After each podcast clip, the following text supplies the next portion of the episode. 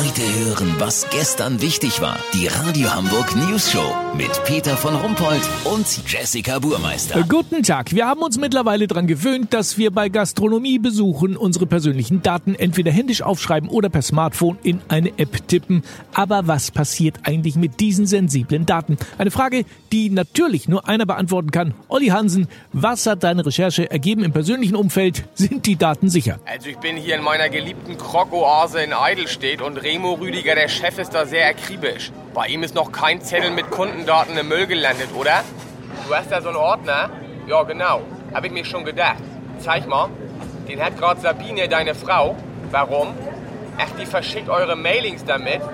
Natürlich, Peter. Jetzt im September sind ja wieder SOS-Wochen in der Krog-Oase. Jeder Krog ertrinkt ohne Aufpreis rettungslos in seinem Dressing. Die geile Aktion will man natürlich bewerben. Dafür sind die abgegebenen Adressen perfekt geeignet. Weißt, wie ich mein? Ja, aber ge- genau das äh, sollte doch nicht passieren. Wieso? Die Leute waren doch hier, fanden es offenbar lecker und haben die Adressen freiwillig abgegeben. Ja, weil sie angerufen werden wollen, falls es einen Fall von Corona gibt in dem Laden. Aber Peter, ich werde doch lieber über die SOS-Wochen informiert oder über das Wochenend Schlotze Spezial, zwei Crocs zum Preis von drei, als darüber, dass ich Corona haben könnte. Was denn? Scheibletten, Siggi, euer Koch hatte Corona? Echt? Habt ihr denn den Leuten Bescheid gesagt? Ach so, okay. Ja und? Haben sie?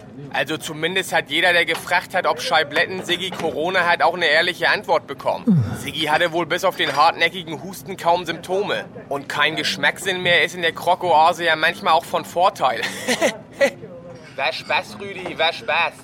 Lass so machen, Peter. Die Adressen und Telefonnummern von April und Mai sollen die Kinder für Klingelstreiche bekommen haben. Wenn sie die nach der Gaudi wieder ordentlich abgeheftet haben, wovon ich ausgehe, melde ich mich noch morgen. Habt ihr das exklusiv, okay? Ja, vielen Dank, Olli Hansen. Kurznachrichten mit Jessica Burmeister. Untersuchung. Immer mehr Menschen erfahren am Arbeitsplatz Gewalt. Besonders betroffen sind Profiboxer. Erste Kritik an Museumsschiff Peking. Der 100 Meter lange Viermaster kann nach der 38 Millionen Euro teuren Renovierung angeblich nur am Kai rumliegen und auf den nächsten Rost warten.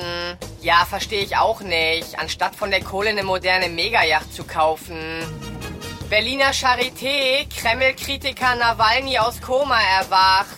Seine ersten Worte sollen nie wieder Moskowskaja gewesen sein. Das Wetter. Das Wetter wurde Ihnen präsentiert von Krog-Oase Eidelstedt. Den ganzen September noch SOS-Wochen. Das war's von uns. Wir hören uns morgen wieder. Bleiben Sie doof. Wir sind's schon.